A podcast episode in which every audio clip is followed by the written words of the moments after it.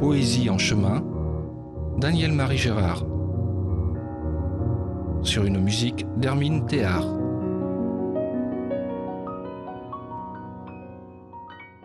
Nos croix.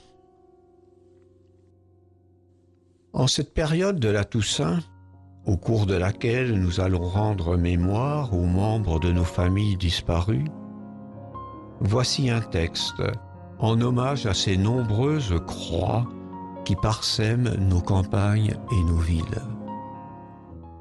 Nos croix, celles de nos tertres, de nos sommets, celles de nos chemins, de nos dessertes, celles de fer et celles de pierre, celles multiples de nos cimetières,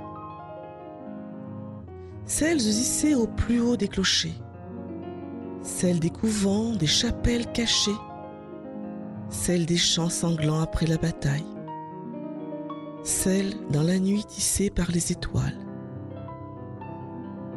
Tel le serpent élevé au désert, elles invitent le promeneur solitaire, comme la foule bruyante, distraite, à croiser quelques moments le ciel pour en recevoir force et douce paix.